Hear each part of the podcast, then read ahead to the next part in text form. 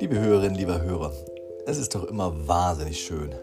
Vielleicht ändern Sie sich selbst daran. Glocken läuten, die Gäste sammeln sich vor der Kirche. Irgendwann der Ruf, da sind sie. Ein aufgeputztes Auto fährt heran, vom VW Käfer bis zur Edelkarosse ist alles möglich, selten noch eine Kutsche. Das weiße Kleid der Braut ergießt sich ins Freie beim Öffnen der Autotür. Von der anderen Seite eilt ihr Liebster herbei und hilft ihr heraus. Nimmt sie am Arm. Stehe ich rechts oder links? Auf ein Zeichen braust die Orgel auf, die Gäste erheben sich aus den Bänken, Hälse verdrehen sich nach hinten und dann nimmt alles seinen Lauf. Hochzeit, Flitterwochen, Honeymoon, ein rauschendes Fest, mit dem zwei Menschen ihre Liebe feiern, mit Schmetterlingen und dem Festmenü im Bauch. Die Liebe. Worte aus 1. Korinther 13. Wenn ich mit Menschen und mit Engelszungen redete und hätte die Liebe nicht, so wäre ich ein tönendes Erz oder eine klingende Schelle. Und wenn ich prophetisch reden könnte und wüsste alle Geheimnisse und alle Erkenntnisse und hätte allen Glauben, sodass ich Berge versetzen könnte und hätte die Liebe nicht, so wäre ich nichts. Und wenn ich alle meine Habe den Armen gäbe und ließe meinen Leib verbrennen und hätte die Liebe nicht, so wäre es mir nichts nütze. Die Liebe ist langmütig und freundlich, die Liebe eifert nicht, die Liebe treibt nicht Mutwillen, sie bläht sich nicht auf, sie verhält sich nicht ungehörig, sie sucht nicht das ihre, sie lässt sich nicht erbittern, sie rechnet das Böse nicht zu, sie freut sich nicht über die Ungerechtigkeit, sie freut sich aber an der Wahrheit. Sie erträgt alles, sie glaubt alles, sie hofft alles, sie duldet alles. Die Liebe hört niemals auf, wo doch das prophetische Reden aufhören wird das Zungenreden aufhören wird und die Erkenntnis aufhören wird. Denn unser Wissen ist Stückwerk und unser prophetisches Reden ist Stückwerk. Wenn aber kommen wird das Vollkommene, so wird das Stückwerk aufhören. Als ich ein Kind war, da redete ich wie ein Kind und dachte wie ein Kind und war klug wie ein Kind. Als ich aber ein Mann wurde, tat ich ab, was kindlich war. Wir sehen jetzt durch einen Spiegel ein dunkles Bild, dann aber von Angesicht zu Angesicht. Jetzt erkenne ich stückweise, dann aber werde ich erkennen, wie ich erkannt bin. Nun aber bleiben Glaube, Hoffnung, Liebe, diese drei.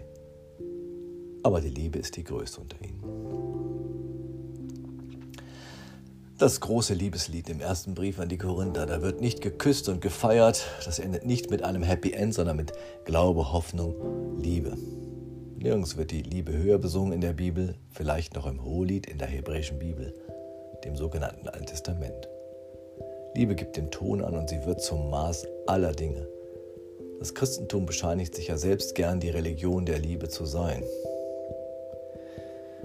Liebe ist leicht gesagt, aber schwer zu leben und zu lieben. Spätestens wenn ich zu lesen kriege, sie erträgt alles, sie glaubt alles, sie hofft alles, sie duldet alles, steige ich aus. Das klingt mehr so nach Liebe macht blind. Egal, was der Partner, die Partnerin im Namen der Liebe so anstellen, man nimmt es hin.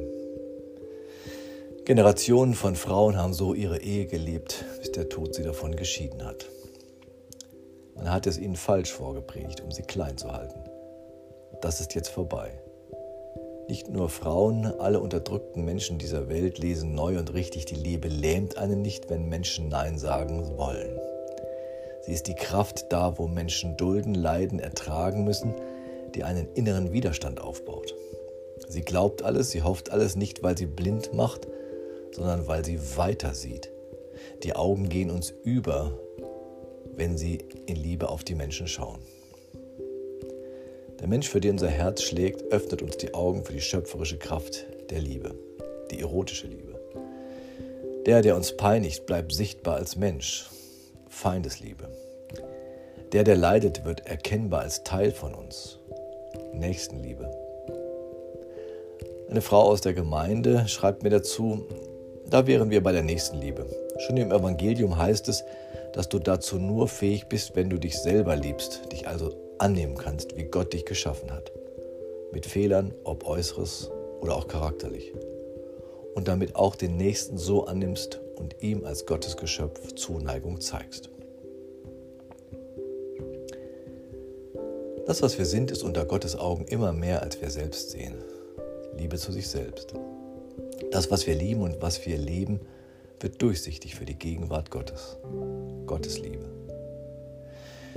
Liebe findet sich also nicht ab, sie findet einen großen Zusammenhang in allem. Eine Rückmeldung auf meine Bitte, mir zum Thema Mails zu schicken, geht in die Richtung. Da heißt es, in dem Buch Geheilt von Jeffrey Radiger über Spontan- und Wunderheilung betont er, dass Mikromomente der Verbundenheit und Liebe für die Heilung wesentlich sind. Das heißt spontane Begegnungen mit vor allem fremden Menschen im Alltag. So oft sprechen wir von Liebe nur im Zusammenhang von Partnerschaft. In diesem Buch wird klar herausgearbeitet, dass die Liebe überall, in jedem Zusammenhang, auch unter guten Freunden und mit völlig Fremden fließen kann. Liebe sagt also nicht, haltet alles aus, sie sagt, halte alles in ein anderes Licht, das des Glaubens und das des Hoffens. Nimm es hinein in den großen Zusammenhang. Eine Anmerkung aus einer Mail schreibt darum, dass man bei so vielen Singles den Text nicht mehr absolut auf die Ehe ausrichten sollte, außerdem Eltern und Kinder einbeziehen müsste. Ich bin sicher, Paulus dachte, als er das schrieb, nie an die Verwendung der Worte für Hochzeiten. Sie nur Liebespaaren weiterzusagen, das würde den Worten wahrhaftig die Flügel stutzen. Diese Worte wollen zum ganzen Leben gesagt sein. Die klopfen unsere ganzen Versuche des Lebens und Zuleben auf den Gehalt an Liebe ab.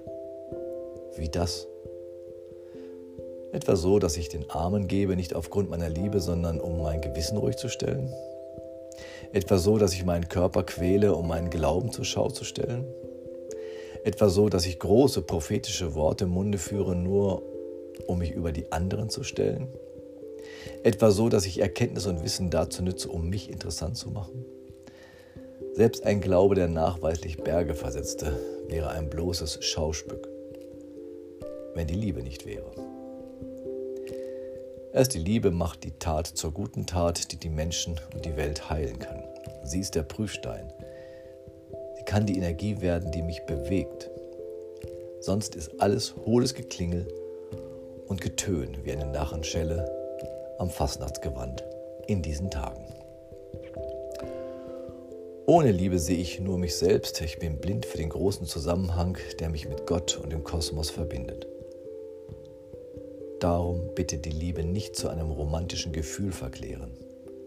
Sie soll doch ihre ganze gottgegebene Kraft entfalten. Liebe ist mehr, sie ist das Größte, nicht der Glaube. Er ist nur der Weg zu dieser Liebe, nicht die Hoffnung. Sie lässt uns diesen Weg nur immer weitergehen. Liebe kann mich und die Welt verwandeln. Nicht, weil sich alle plötzlich lieb haben und in den Armen liegen. Nein, weil die Liebe kein Unrecht dulden will. Weil sie erst Ruhe gibt, wenn alle anderen an der Liebe teilhaben können. Und unser Paar vom Anfang? Jetzt sind sie seit Jahrzehnten verheiratet. Ihr Trauspruch lautete nun aber bleiben Glaube, Hoffnung, Liebe, diese drei. Aber die Liebe ist die größte unter ihnen.